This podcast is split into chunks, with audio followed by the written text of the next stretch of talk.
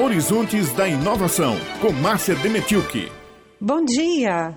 Estamos juntos nesta manhã pela Rádio Tabajara a coluna hoje falará de pesquisa científica. O governador João Azevedo anunciou na última segunda-feira, aqui nos microfones da Rádio Tabajara, o edital para apoiar pesquisas científicas voltadas ao enfrentamento ao Covid-19. Mas por que uma pesquisa demora um certo tempo até ser concluída? Por que, que as pesquisas não são rápidas? Por que, que não é suficiente dar uma opinião o presidente da FAPESC, Roberto Germano, vai explicar. Nesse momento de pandemia da Covid-19, uma questão que vem sendo sempre colocada pela sociedade é por que o método científico é tão diferente da opinião? Temos que reconhecer que a ciência, no seu conceito básico, é a arte de resolver problemas. Portanto, o método científico ele obedece determinados passos diferentes de uma simples opinião.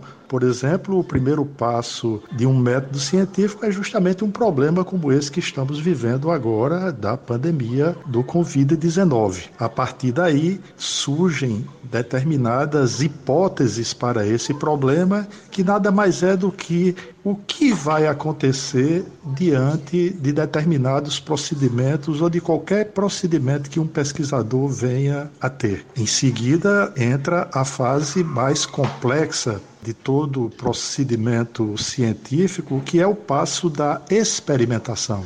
É justamente aí onde começa a se diferenciar muito bem uma simples opinião de um método científico baseado em experimentação, porque a experimentação ela necessita que os processos tenham repetibilidade, eles sejam repetidos em diversas condições e não simplesmente um processo de casualização. Então, são esses experimentos que os pesquisadores desenvolvem justamente para solucionar os problemas e a partir dessa experimentação se chega a uma conclusão. Nem por isso, após essa conclusão, está terminado todo esse processo, porque é onde nós precisamos validar esses resultados e chegarmos a essa conclusão para as mais diversas situações. Não posso deixar de reconhecer de forma nenhuma que esse momento que estamos passando, ele vem servindo também para mostrar à sociedade a importância do desenvolvimento científico e tecnológico de qualquer país, de qualquer sociedade e a importância do incentivo que deve ser dado à comunidade científica para que ela possa trazer solução dos problemas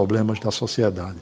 A gente espera que logo mais tenhamos resultados alvissareiros. Nessa esteira entra o edital Projeto de Monitoramento, Análise e Recomendações para a Rápida Implementação diante da pandemia de Covid-19. Voltamos com Roberto Germano. Diante dessa problemática, o governo do estado da Paraíba, através da Fundação de Apoio à Pesquisa, lançou nessa segunda-feira, o governador anunciou é, investimento de um milhão de reais em quatro linhas é, de investigação para desenvolvimento de tecnologias, de tratamentos, de equipamentos, respiradores, a construção de aplicativos que possam monitorar como a sociedade se comporta diante de uma problemática como essa, num regime de urgência agora lançado no dia 6 e com duração para a apresentação dessas propostas até o dia 16 e depois o julgamento muito rápido, de, em uma semana. Vamos concentrar os esforços para divulgarmos esses resultados mostrando claramente o entendimento do governo do estado de apoiar iniciativas da comunidade científica para buscar alternativas e buscar soluções para determinados problemas. E a Fundação cumpre assim a sua função, visualizando também para este ano ainda ações voltadas para a área de saúde. Logo mais teremos o lançamento do edital de apoio ao Sistema Único de Saúde, o PPSUS, em convênio com o CNPq, e também uma continuidade dos núcleos multiusuários que o governo investiu 5 milhões de reais na Paraíba.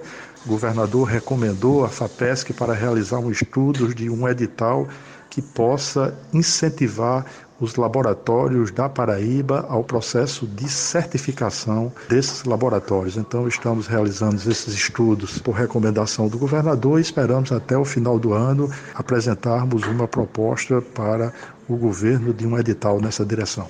Os editais da FAPESC estão acessíveis pelo site fapesc.rpp.br. Em frente, com força e fé, alcançaremos os horizontes da inovação. Até a próxima e um grande abraço.